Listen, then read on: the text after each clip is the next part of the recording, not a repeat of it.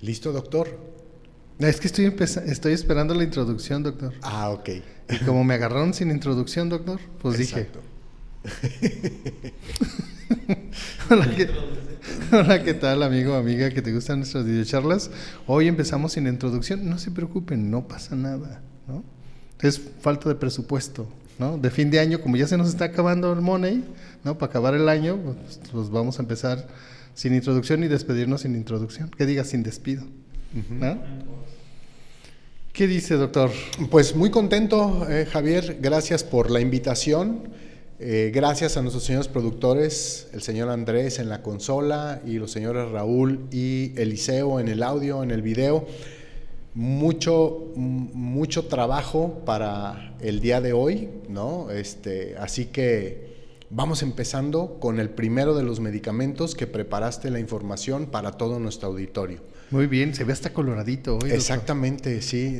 En, en, una toma me veo me, más morenito y en otra más coloradito. Estamos transmitiendo ahora de día, ¿no? Este, y como se pueden dar cuenta, el domo aquí a mi lado derecho está trayendo mucha luz, así que pero lo importante es lo que digamos, ¿no? Exacto, no cómo, no, no cómo, nos veamos, cómo es, nos oigamos. Exactamente. ¿no? Bien, pues, eh, querido auditorio, gracias por estar con nosotros, gracias por estarse conectando en este momento para escuchar la información que el doctor Javier preparó para todos nosotros. Hoy vamos a hablar de un gran semipolicresto. Eh, aquí en la escuela Homeópatas Puros, este semipolicresto es visto en tercer cuatrimestre, ¿no? Y, eh, y, este medicamento, ustedes se van a dar cuenta, un medicamento muy utilizado ahorita en invierno y que se ha estado utilizando con mayor, con mayor frecuencia, vamos a decirlo así, después de los meses anteriores que hemos pasado, en los que ya sabemos tuvimos una emergencia sanitaria. Este medicamento es Stanum metallicum, doctor. Muy bien, doctor. No, pues muy buenísimo. Exactamente. Como dicen, buenísimo. Sobre todo como... Pero bueno, ahorita entrando en el tema lo dejo, lo, lo, lo dejo a usted porque le voy a decir, ya casi se lo... Se los cloleo. ya inventé una palabra nueva, ¿no? Stanum, Stanum metallicum dice eh, la materia médica que es un medicamento principalmente utilizado para desórdenes donde hay mucha debilidad, mucho agotamiento, pero principalmente relacionados con enfermedades respiratorias, con problemas respiratorios. ¿no? Eh, Stanum metallicum mmm, presenta una debilidad muy característica o una debilidad tan profunda que a veces incluso tiene problemas para moverse o incluso para hablar. ¿no? Sí, se ahoga. Se ahoga, exactamente. Se ahoga con, con el mínimo esfuerzo, vamos uh -huh. a decirlo así. Eh, pues aquí en la escuela nosotros tenemos unas, es, unas escaleras matadoras. Uh -huh. Así unas escaleras que tú dices, Dios de mi vida, ¿quién las hizo? ¿No? Alguien que quería un calcárea carbónica, porque su ejercicio favorito es subir las escaleras. ¿no? Sí. Entonces yo digo, este las hizo un calcárea carbónica para hacer el máximo esfuerzo con una sola subida y Exacto. un solo esfuerzo. ¿no? Y no, y no subir y bajar, no subir y bajar. Mm. Es, este medicamento, esta personalidad, yo la relaciono mucho con aquellas personas que utilizan mucho el cautín. El cautín. El cautín, uh -huh. para soldar. Ok. Para los electricistas, para los de electrónica, uh -huh. que normalmente tienen que estar como soldando mucho y si no tienen una mesa, ya ve que hay mesas especiales para, para soldar, Ajá. que absorben el, el, el, vapor o el gas que sale a la hora de estar, el humo, pues, uh -huh. a la hora de estar soldando, para no estar oliendo el estaño. Correcto. ¿No? Porque, pues bueno, técnicamente es el estanum, es el estaño. Y cuando no tenemos nosotros esos cuidados de, con estos vapores o con estos humos, podemos tener ciertas afecciones respiratorias, que es de las que vamos a hablar más adelante. Uh -huh. Y este, este, esta característica a mí me fascina porque nosotros lo podemos ver porque es la gente que les digo, si subiendo las escaleras llega y no puede ni hablar. Uh -huh. Ay, espérame tantito. Oye, aguántame, aguántame, es que se me fue el aire. Aguántame, aguántame tantito, ¿no? o el mismo esfuerzo de hablar las ahoga, uh -huh. ¿no? Sobre todo en personas, en personas mayores, vamos a decirlo así, son las personas que nosotros vamos a ver que tienen que estar cargando o arrastrando su tanquecito. Exactamente. De hecho, hay una película, hay una película que está en Paramount. Déjame acuerdo cómo se llama. Es la de ¿cómo se llamaba este, este, esta caricatura? Eh, que salía como de Tarzán y salía con un gorila grandote. Ah, es este. George de la Selva. George de la Selva. Muy, usted muy bien, Claro, usted muy bien. claro. Ok, Cinéfilo de corazón. doctor. exacto. Este artista Ajá. acaba de sacar una película nueva. Sí, sí, sí. La ballena se La llama. ballena, exactamente. Correcto. Entonces, él, con el mínimo esfuerzo, es un señor grande, ¿no? Muy robusto, ¿no? Para no decir obeso, pero es así como muy grande. Y el mínimo esfuerzo lo ahoga, ¿no? Y ahí está con su, con su tanquecito de, De oxígeno. de oxígeno, ¿no? O sea, para mí, esa, cuando yo veo esa imagen, yo, yo la traslado a esta personalidad de Stan, Exacto. ¿no? O sea, yo así, yo así lo, lo concibo, ¿no? Claro, puede haber otro tipo de, de personalidades un poco más delgado, etcétera, etcétera, pero con esta, re- con esta dificultad respiratoria Así es. y debilidad postrante. pues. Así es. ¿Cierto, doctor? Sí, correcto. Esa debilidad, dice la materia médica, suele sentirla primero el paciente en el pecho. Ajá. ¿no? Incluso muchos de estos pacientes pudieran eh, a veces pensar que el problema está en el corazón, Ajá. porque ahí es donde sienten un poco de debilidad, un poco de opresión, sienten que a lo mejor el corazón no está latiendo de manera correcta, pero bueno, después de la entrevista, ¿no? que los homeópatas somos especialistas en encontrar la información precisa para poder prescribir los medicamentos, nos damos cuenta que muchas veces o está atravesando por un problema de vías respiratorias Ajá. o acaba de padecerlo y acaba de salir.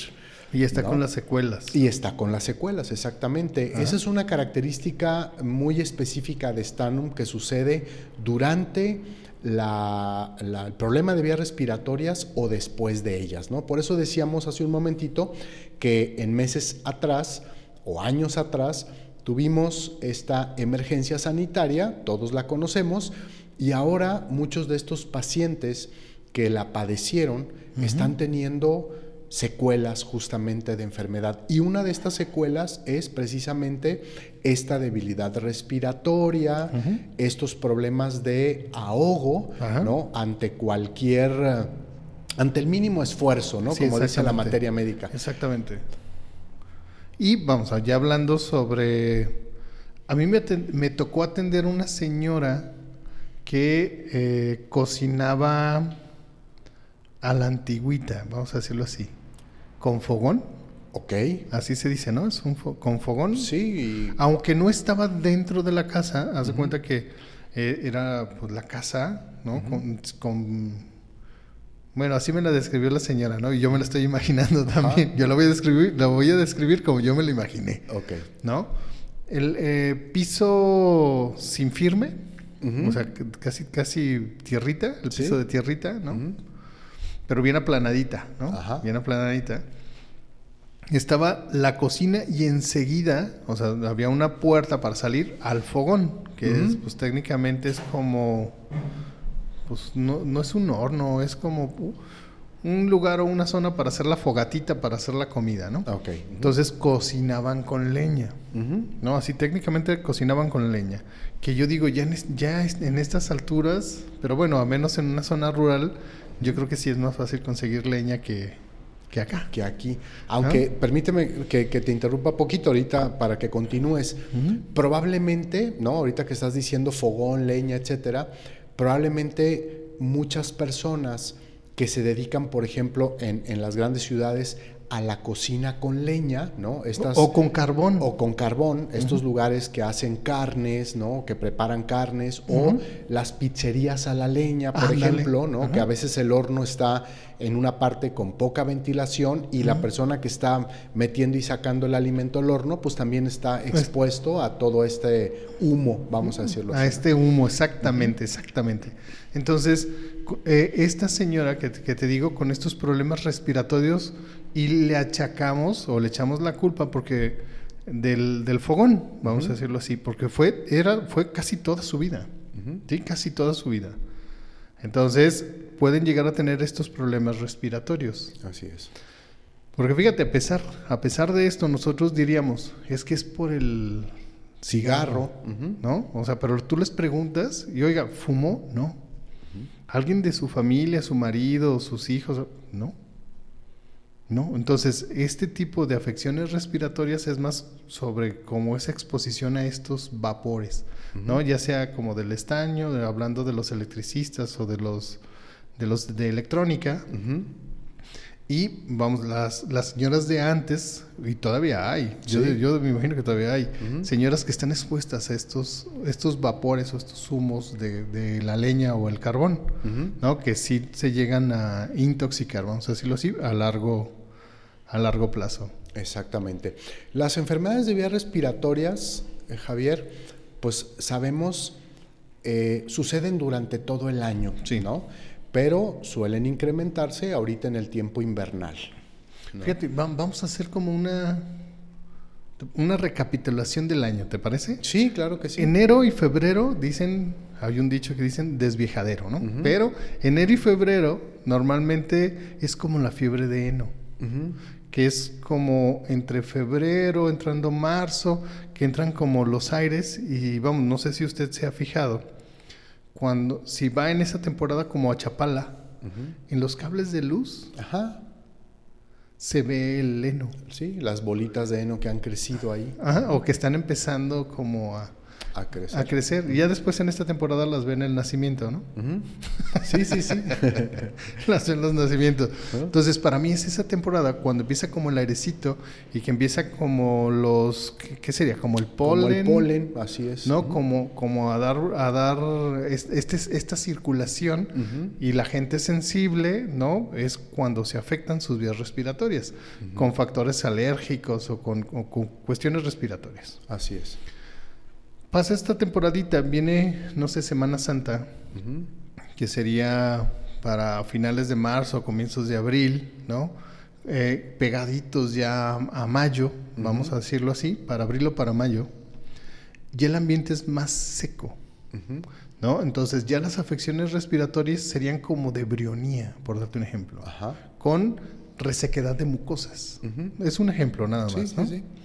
Luego ya viene la temporada de lluvias, más o menos como después, que es el, día de San Juan, ¿no? Del 21 de junio, por ahí, ¿no?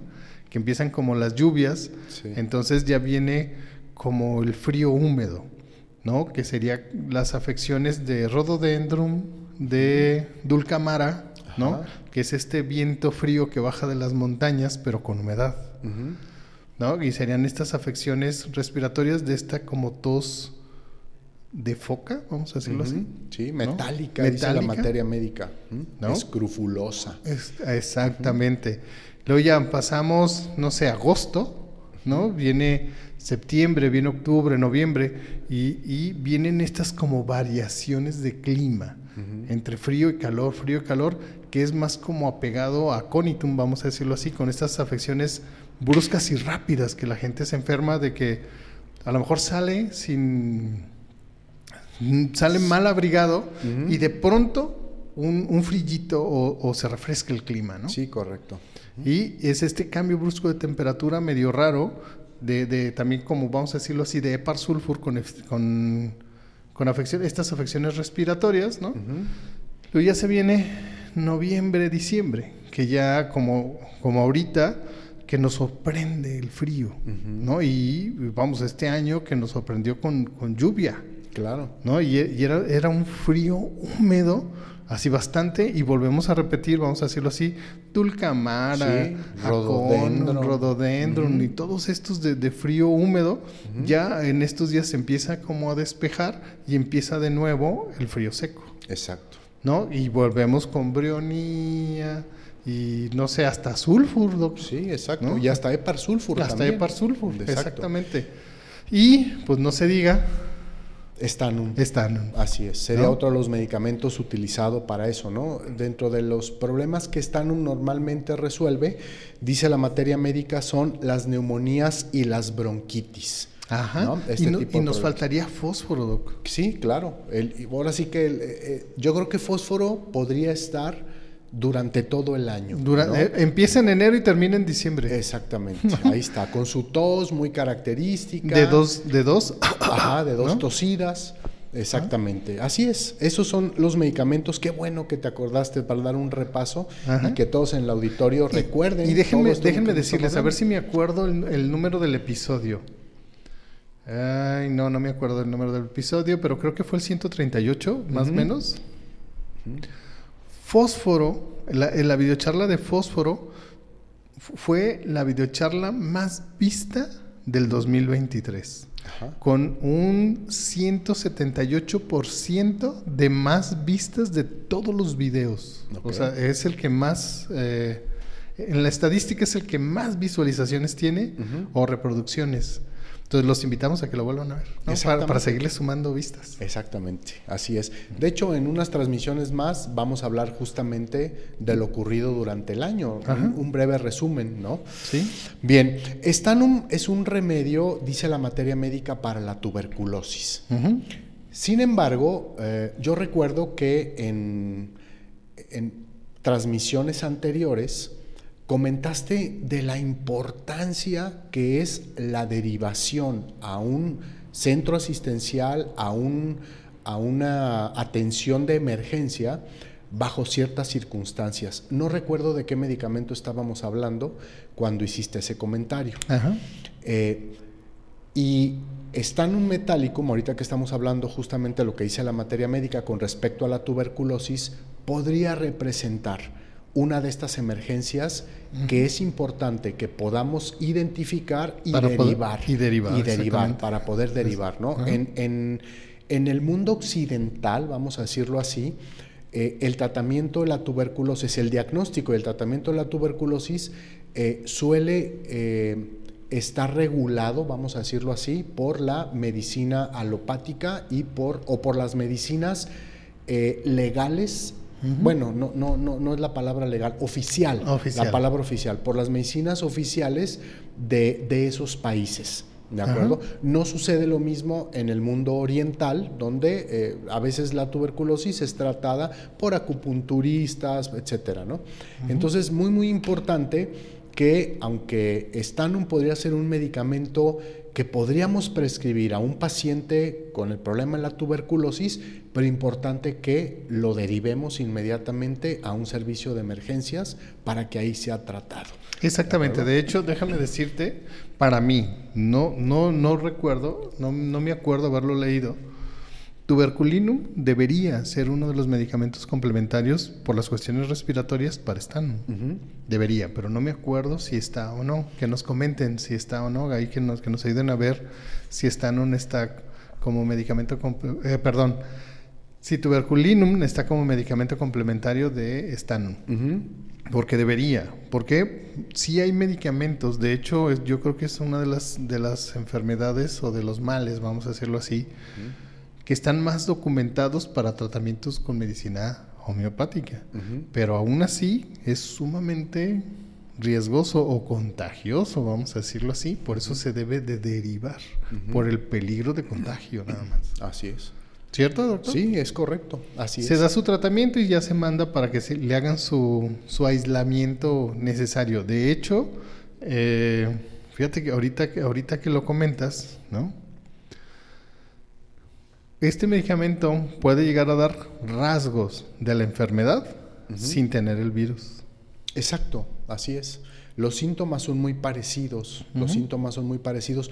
Por Y eso dije dec- virus, ¿es virus o es bacteria? Es virus. Por eso decíamos que eh, ahora después de la emergencia sanitaria, ¿no? Muchos pacientes han podido eliminar el virus de su cuerpo, pero secuelas de enfermedad han, continuado. Y probablemente eh, Stanum pudiera ser uno de los muchos medicamentos Que se pudieran, que pudieran necesitar estos pacientes. ¿no? A nivel mental, eh, la materia médica nos da poca información con respecto a Stanum. Solamente nos dice, por ejemplo, que tiene tristeza y llanto como parte de los, de los síntomas mentales principales. Y esta tristeza y llanto puede presentarse normalmente cuando está con esta agitación, con esta falta de respiración, ¿no? Y lo lleva a uno de los síntomas generales más importante que es que mejora estando acostado, ¿no?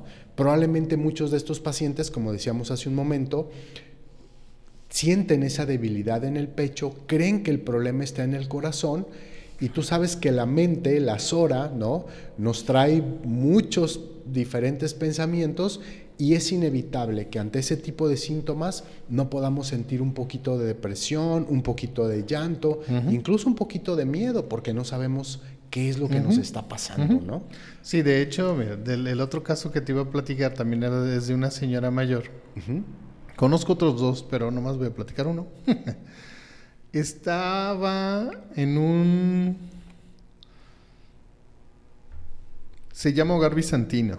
Está allá por una casa hogar para adultos mayores. Exactamente, ¿no? Aquí en Guadalajara. Eh, pues es relativamente, porque es una casa donde normalmente mandan a las personas como, como su última morada, vamos a decirlo así, y normalmente se los mandan del hospital civil o, de, o del hospitalito de acá de Zapopan, personas que no tienen pues, recursos como para, para que los estén cuidando o atendiendo, y la gente a veces no tiene como la capacidad de de sostenerlos en su casa, ¿no? Entonces el, hogar a veces los toma y ellos, ellos los están como, como atendiendo. Y, normalmente se los mandan como, como para que tengan una mejor calidad de vida en sus últimos días, ¿no? Entonces tú llegas y el corazón se te apachurra cuando empiezas a ver como los como los casos, ¿no? Y vamos hablando de, de, una persona así como en especial. O sea, llegamos eh, con problemas respiratorios, ya ya con, oxigenación. Y vamos, se le, se le prescribe el medicamento y ya ella pedía, ¿no? O sea, porque nada más tenía una hija y pedía que, pues que la notificaran, que quería como despedirse de ella. Okay. ¿No? Es que hablen, es que quiero despedirme y todo, pero normalmente si los si están ahí es porque el familiar no se hace responsable, probablemente. ¿no? Es porque no se hace responsable de de, de, de, estas personas. Entonces, pues bueno, sí se te apachurra porque no le hace a ver, usted dígame por si su familiar no alcanza a llegar, yo, yo le digo, yo le digo, ya se empiezan como a despedir, pues a llorar y es, es una escena sumamente triste, ¿no? Y es trágica, así como tú, como decir, a mí de verdad no me gustaría estar en el lugar de la... De esa persona. Ay, entonces hay que tratar bien a la gente para que no nos avienten. Ah, no es no, para no terminar solitos ahí en, en, en, una cama, ¿no? Exacto. Y bueno, si, si no se lleva un buen tratamiento, ¿qué es lo peor que puede llegar a suceder? Pues que los entuben. Claro. Eso es lo peor que puede llegar a pasar, ¿no? Ya es la entubadita y tú ya sabes que ya de la entubadita lo peor que puede pasar es... La muerte. la muerte, exactamente. Entonces normalmente estas personas, pues quienes los atendían eran religiosas, ¿no? Y, pues personal capacitado. Entonces, antes de cualquier cosita, antes de que los fueran a entubar y antes de que se perdiera como este razonamiento, vamos a decirlo así, se, le, se le notificaba al sacerdote para que fuera a confesarlos. Ok. ¿No? Porque ya una vez entubaditos, pues pues ya ni cómo, ¿no? Sí, exacto, ya es más complicado. Ajá, entonces se le, se le hablaba al sacerdote, los confesaba, les daba la su comunión y ya después ya, ya para que estuvieran más tranquilos y de hecho tenían una partida más como relajada, vamos a decirlo así, sin miedo, porque parte también es este miedo por la salvación de su alma o este miedo de, de, de irse sin despedirse, ¿no? Correcto. O sea, yo me imagino que es como difícil. Sí, exacto. Son cuestiones emocionales, ¿no? Eh, este, y, la gente los, y de verdad la gente lo siente. o sea, porque no, o sea, se sienten, pues ellos saben que están realmente malitos. Cerca, pues. exactamente, que está realmente cerca, ¿no? Dice que cuando ya estamos a punto de morir sentimos. ¿Verdad? Sentimos. No, sí. Es una, yo, yo, yo, te iba a decir, no, pues sí, yo cuando estuve ahí, sí. ¿No? Y te digo que llegas y así con el corazón apachurrado, dices, ay Dios de mi vida, espero que no, que no me toque, ¿no? Ser el enfermo. Exactamente.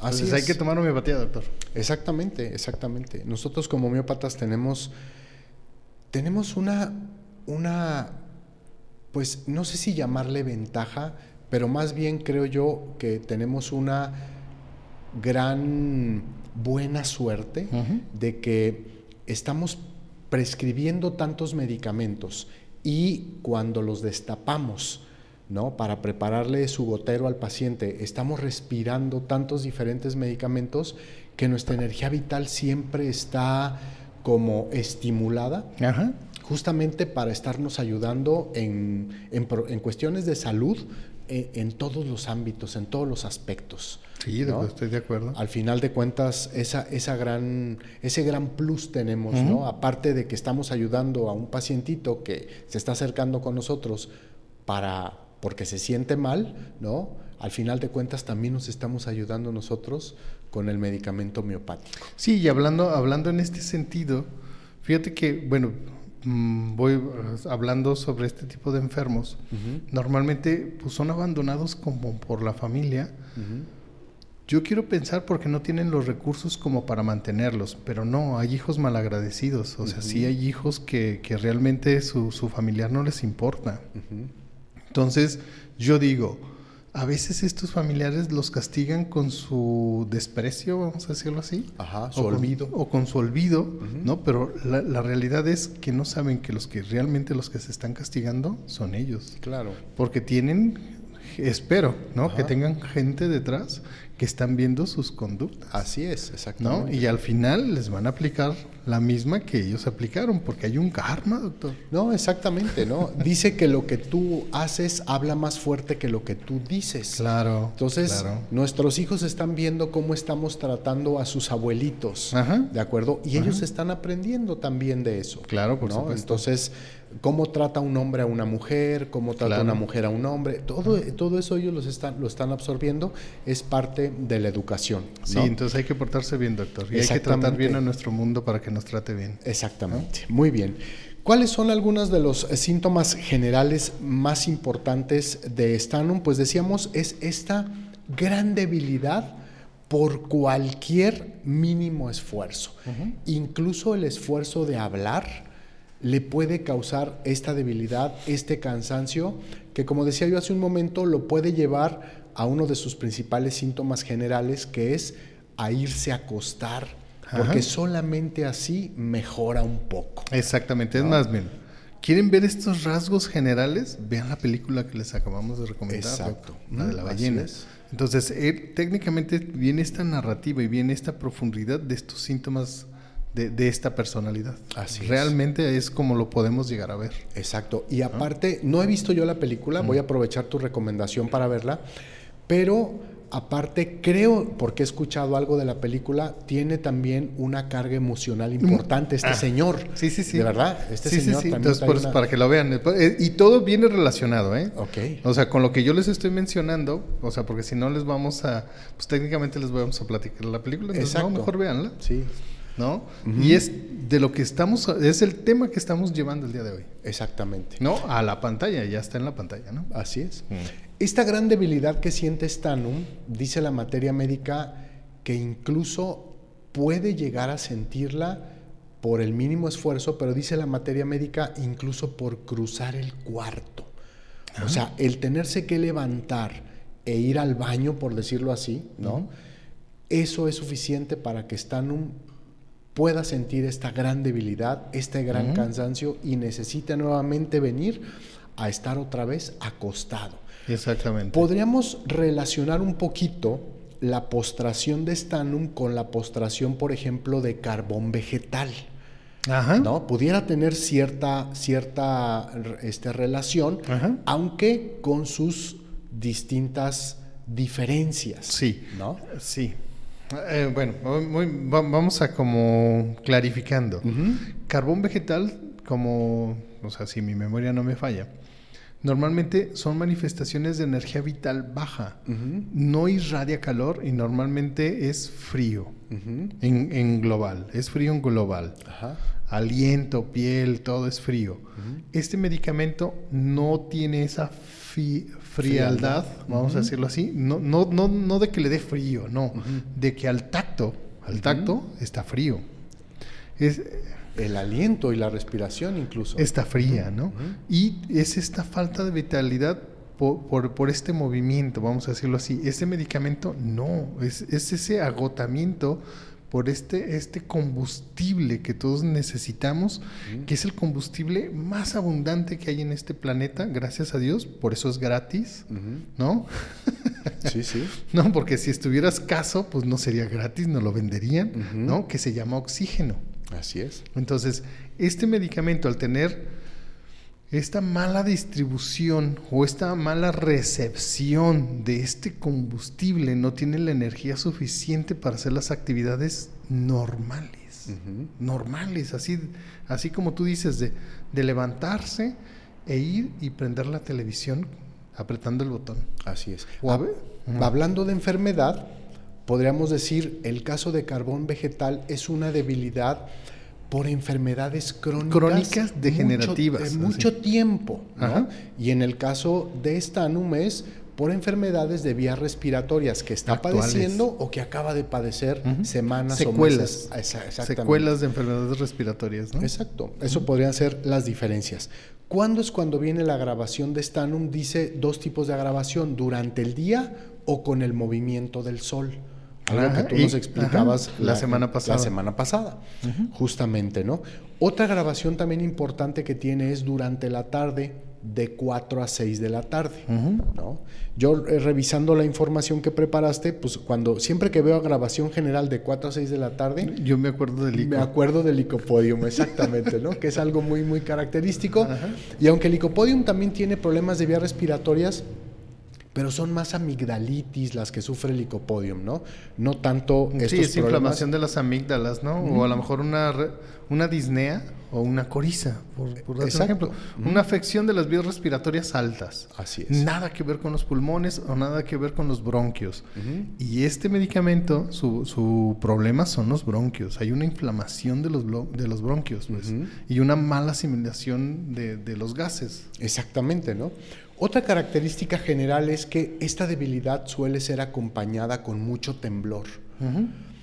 Hace un ratito tú decías que Stanum aquí en la escuela lo ven los muchachos, los estudiantes en tercer cuatrimestre junto con Syncum, otro gran medicamento que para vamos a ver más adelante. Ah, y otro gran medicamento que tiene estos temblores, que tiene esta inquietud en manos, en pies, etcétera, ¿no? Entonces, tiene mucha debilidad con, con estos temblores Stanum que serían movimientos musculares involuntarios. Exactamente. Así técnicamente. Entonces tiene un desgaste extra de energía por este, estos movimientos musculares para no ponerle itis a, ya saben, cuando nosotros estamos viendo temblar a la gente, ¿no? O que tengan un movimiento de músculos, ¿no? O, de, o de, de articulación. Exactamente, así es. Bien, eh, eh, ahorita decías tú de, hace un ratito de la tuberculosis y de que no hay, para prescribir este medicamento, no, no, no forzosamente debemos de tener un diagnóstico de tuberculosis, porque los pacientes pueden tener los síntomas de tuberculosis sin que eh, el paciente esté infectado. una de las características importantes de la tuberculosis y que también tiene Stanum es que durante la noche transpira mucho, ¿no? Los pulmones están haciendo mm, una sobreactividad y eso lo lleva a una transpiración nocturna muy característica en la tuberculosis y que también tiene stanum como síntoma general característico. déjame acomodo, déjame acomodo, así como la chesis, espérame porque viene mi ataque. Ok. déjame decirte que tiene una respiración muy característica. Como hace rato decíamos, cuando yo escucho que alguien tose, sé que son los rasgos de la tos de un medicamento, ¿no? Y el primer medicamento que yo, que yo voy a pensar, con el simple hecho de escuchar esa tos, es en fósforo. Fíjate que agarramos un deporte, mi, mi nena y yo. La, la nena y yo los lunes, antes de venirnos a las videocharlas, nos vamos de cacería, doctor. Sí, exactamente. Nos vamos a los muñelocos, ¿no? Nos vamos a las máquinas, a las garras para sacar muñecos. Muñecos de peluche. Muñecos de peluche, exactamente. Y fíjate que la semana pasada estábamos, hay, hay unas máquinas como para niños, ¿no? chiquitas. ¿no? Donde te tienes que sentar literalmente así en el suelo y estarle echando como las monedas para sacar unos monitos. Entonces, la nena quería una kitty. Entonces ya estaba desesperada, ya estaba cansada porque la agarraba y la soltaba porque la garra era más chica que el mono. Entonces tenía como su, su modo de agarrarlo como de las patas para que lo, lo levantara. ¿No? Y ya, ya, le, le doli- ya le dolía hasta la cabeza de tanto que lo habíamos intentado. Y dijo, ay no, ya, ya me cansé, ya. No, espérate, no te rindas. Hay que ser persistentes en la cacería. Esto es como, como decía Lucerito cuando fue de cacería. Tú tienes la oportunidad de un tiro y si la desaprovechas, Ya, se fue. ya se fue, ¿no? Entonces estábamos en esta cacería de, de muñelocos cuando llega un muchacho. Así un muchacho, porque arriba, o sea, están las máquinas y tienen dos juegos. Uno en la parte superior donde tú puedes jugar parado y estas que te digo que son como para niños donde te tienes que agachar. Pero son cuatro máquinas en una. Entonces llega y en la parte de arriba ve unos monitos.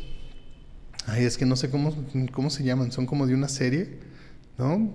No, no, no me- lo contrario, lo pirata de la Kitty. no me acuerdo cómo se llama ese programa. Llega el, el- el muchacho y le echa la moneda y nomás de acercarse empieza con la respiración, ¿no? Así. Y yo así como de, ¿estás bien, güey? no te me vayas a azotar aquí, yo estoy abajo, güey. Ajá. Y robustito, pues yo dije, no, no, ay, perdón, no, no, no lo puedo, güey. O sea, se cae y me aplasta, güey, ¿no? Y así respirando, así como. Y yo así como de. ay, ¿Tendrá un problema? ¿Tendrás un problema respiratorio? ¿O no estás emocionado o estás emo-? Ajá, o me viste y, y- y te emocionaste, güey. No, Exacto. ¿No? Entonces tienen esta respiración entre, en- eh, como desollante, se podría decir. Sí, sí, sí. Así como de. Porque hacen hasta ruidito, doctor. Hacen hasta ruidito, ¿no? Entonces me encanta, o sea, porque nosotros podemos distinguir algunas personalidades, o más bien dicho, algunos enfermos con ciertos signos, ¿no? Con ciertos signos, como es la respiración, como es la tos, ¿no? Es- estos rasgos, y yo dije, ay, ya sé qué medicamento necesitas, vale, pero si no me lo pides, no te lo doy. La consulta cuesta, ¿no? Exactamente, así es. Bien, pues esos son los síntomas más característicos generales de, de Stanum y decíamos en un principio, bueno, Stanum también tiene muchos problemas a nivel de pecho, ¿no? Ujú. Todo lo que tiene que ver con las vías respiratorias, los pulmones y además pues ahí de repente algunas cosas que siente en el corazón. Decíamos el más característico es esta respiración difícil, esta debilidad para respirar.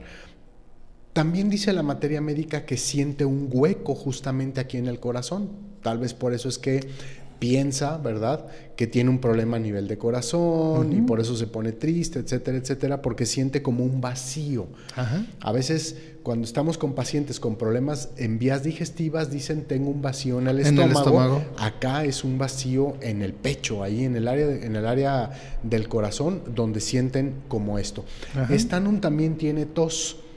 Ajá. Y dice la materia médica, es una tos dolorosa. Comparte un síntoma con brionía y es que se tiene que... presionar antes de toser. De hecho, en los niños, vamos a decirlo así, un niño que necesita brionía o estanum, lloran antes de toser. Y te digo, yo te- tengo como medio año buscando este caso. Fíjate que hace, ¿qué será? Unos 10 años, más o menos. Eh, nos acabamos de cambiar nosotros a la escuela de España. Y estábamos estrenando el laboratorio.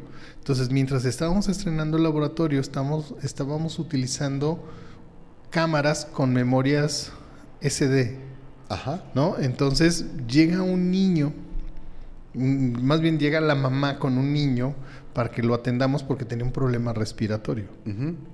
Entonces, y ahorita voy a decir la diferencia entre brionía y estanum. ¿Cómo, cómo decidimos uno y no el otro? ¿Sabes? Entonces, Llega, eh, eh, le toca a un practicante hacer la, la consulta. Yo estaba del otro lado en el salón, de- del, del otro lado del cristal, observando la consulta. Entonces, eh, el niño empieza a llorar. Hacía llorar, a llorar. Pero era un bebecito, tenía, o sea, meses de nacido, pues. Ok. No, no así como recién nacido, pero sí tenía sus mesecitos de nacido. Todavía no hablaba el niño. Entonces el niño empieza a llorar. La, la mamá lo, lo bate, ¿no? Como que lo levanta tantito, o sea, como la mamá ya, ya sabía como qué es lo que venía, ¿no? Lo levanta tantito y el niño empieza a toser.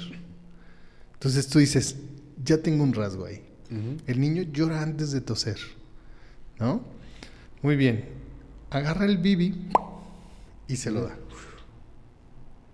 Y ya, el niño se calma. güey. Ok. Entonces tú dices, ya tengo otro rasgo. ¿Y qué te puedo decir? El bibi era de, no sé, cuatro onzas. Se zumbó casi la mitad. O sea, con una sed intensa, ¿no? Entonces, esta es la diferencia entre uno y otro.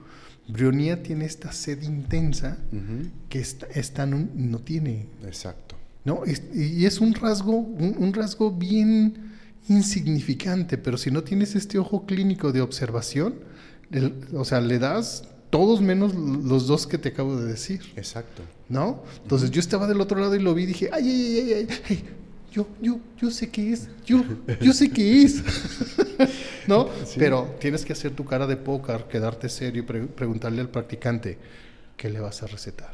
Ajá. ¿no? Y yo diga, y donde me digas árnica te voy a reprobar. cabrón". O sea, nada que ver, ¿no? Exacto. Sí, sí, sí, sí. nada que ver.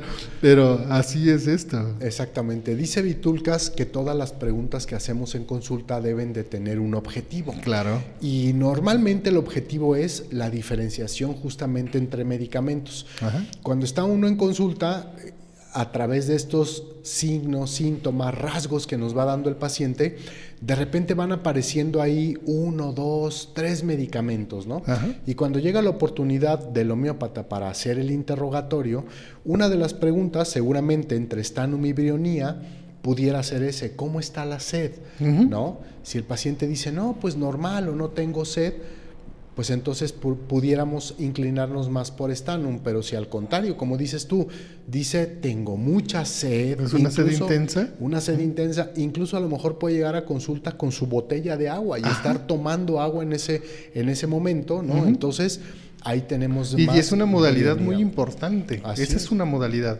Entonces, cuando nosotros tenemos este tipo de casos, lo más importante es la modalidad. ¿No? Porque ambos van a mejorar acostados o sin movimiento, postrados. Y ambos van a grabar con el movimiento y tú lo vas a, tú lo vas a relacionar, ¿no? La tos es movimiento. Y los dos tienen esta sensación de que van a escupir los alveolos, ¿no?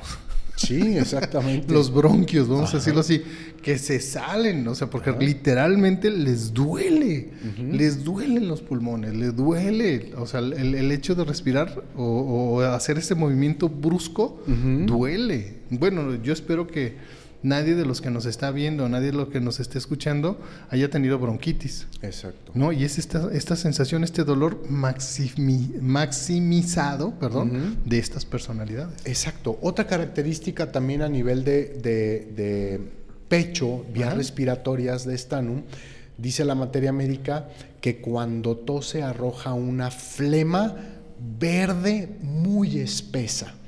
Y que podríamos diferenciar, por ejemplo, de brionía, porque embrionía no es verde. No. ¿De qué color es la, la, la- ¿cómo se llama? La flema de brionía, Te diría, es como napolitana. como napolitana, con sus rayitas De así, sangre. con, así con pintadas. de sangre. Exactamente. ¿no? Es blanca con pringuitas de y sangre. más albuminosa, más, más como... El otro día le estaba preguntando a un paciente, ¿cómo es la flema? Y me decía, es que no sé, es blanca, me dice. Y le digo, blanca, blanca, como, no sé, como... Como resistol. como resistol del blanco. O, o es transparentosa. ¿no? Ajá, y me dice, no, no, no precisamente así. Y yo tratando de ayudarle le dije, es como la clara de huevo cuando Ah. ya se está empezando a cocinar, cuando ya se está empezando ajá. a hacer blanquita. Ándele así justamente. Ajá. Esa es la flema albuminosa, ¿no? Ajá. Entonces, esa es la de brionía, la de Stanum es totalmente Totalmente verde. verde. y muy espesa, Como la de Epar Sulfur. como la de Epar sulfur. Pero ¿cuál es la diferencia? A Epar Sulfur no le duele el pecho ni le duele antes de toser. Sí, y tiene estas amigdalitis llenas de pus, etcétera, Ajá, ¿no? son son otros problemas de vías respiratorias. O sea, y no tiene esta debilidad hasta para respirar, ¿no? Hasta para moverse. Exactamente. Esa es la diferencia. Así es. Y es piromaníaco, ¿no? Y también le encanta. Y le gusta automutilarse. ¿no? Exacto. Entonces, pues no, como que son otras necesidades. bastante destructivo. Ajá. Bien, pues con esta información hemos llegado a la transmisión de, de- de este, de esta, este lunes.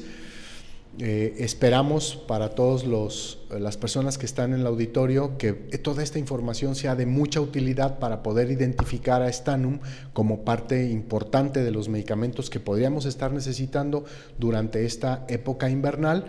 Así que muchísimas gracias a todos ustedes por acompañarnos, por estar con nosotros, por estar al pendiente, por sus muestras de cariño.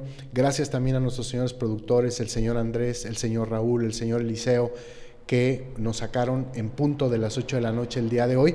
Y gracias Javier por tu invitación de todos los lunes a estar aquí contigo compartiendo un ratito con nuestro auditorio.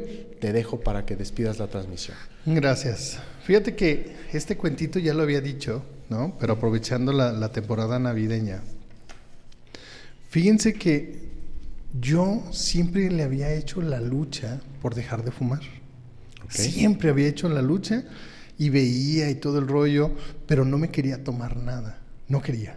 No, no, si lo voy a hacer es porque compré una granja de gallinas y tengo muchos blanquillos. O sea, tengo que hacerlo con fuerza de voluntad, nada de, de- de doparme o, o- o hacerlo como en un sueño, no, no, que sea por fuerza, fuerza de voluntad. Y fíjense que un día, un día, estaba con papá, estaba, mi hermana Mimi estaba sentada en, que le mando un saludo, estaba sentada en un silloncito que tiene bien sabroso mi papá, que tiene un botoncito que le aprietas y solito se acomoda como para que te acuestes, ¿no? Y te levanta los piecitos y casi casi te los soba, ¿no? Entonces, bien como, ay, lo extraño porque dormía en ese silloncito, doctor. Ok. Entonces extraño mi silloncito sabroso, ¿no? Ajá. Entonces ahí estaba sentada mi, mi hermana Mimi y al ladito estaba sentado Saúl, su hijo. Entonces yo estaba sentado en la cama, ¿no? Y ya me estaba despidiendo y le dije, papá, ya me voy. Nos vemos, o sea, en, no sé, en dos, tres días, ¿no? Y voltea y me dice, Javier, te amo. Y yo así, ay, papá. Eso sí me asusta, papá. ¿Por qué? Porque mi papá es poco expresivo y nunca en la vida nos había dicho algo cariñoso, vamos a decirlo así, algo amoroso, ¿no? Entonces yo volteé y dije, ay, si estás bien malo, ¿no? O sea, ya para Sí, sí. despedirte de esa manera, entonces yo volteé y le dije, ¿sabes qué, papá? Gracias, o sea, de verdad, gracias por decírmelo, pero en realidad, en realidad, gracias a ti por todos estos años de, de haberme hecho sentir amado. O sea, no necesitabas decírmelo, pero te lo agradezco. Ujú. O sea, eh, no está de más, te lo agradezco muchísimo. Pero yo te agradezco más que tú, durante todos estos años, tú, tú has hecho todo lo posible por darme esa sensación de sentirme amado, que eso es lo más importante. Entonces, yo lo único que estoy haciendo en este instante es regresarte ese amor y demostrarte ese amor que tú me demostraste toda la vida. ¿No? Entonces, no, gracias a ti, papá. Y ya me fui así como. no, mi hermana estaba así, Ajá. admirada, ¿no? Así como de, ay, ¿qué está pasando? ¿no? Ajá. Y mi sobrino igual, así. ya no, papá, no pasa nada, ¿no? Ya me fui. Y por alguna extraña razón, sin darme cuenta, sin darme cuenta, ya no necesitaba el humito del cigarro, doctor. Como para llenar esa sensación de vacío, tal vez, que, que por alguna extraña razón tenemos, ¿no? Entonces, yo me imagino que en, la situación de Stanum es esta sensación de vacío en el pecho porque algo extravió, algo perdió o algo regaló. ¿No? Normalmente no lo roban, ¿no? Normalmente no lo roban. Entonces dejan esta sensación de vacío que nunca, con nada, se llena. ¿Por qué? Porque desafortunadamente somos seres selectivos y esa persona que, necesitamos estas, estas palabras de aliento, estas palabras de amor, estas palabras de cariño, por alguna extraña razón, no nos las ha dado o no nunca nos las regaló. Entonces, yo te invito a ti que me estás escuchando, a ti que me estás viendo, a que si tienes la oportunidad de regalarle estas palabras de afecto a estas personas que amas, hazlo. No te esperes, nunca es tarde. ¿Sale? Entonces te recuerdo, mi nombre es Francisco Javier Vidales, soy director de la Escuela de Homeópatas Puros. No te enfermes y nos vemos en nuestra próxima videocharla y ama la homeopatía como yo te amo a ti. Adiós.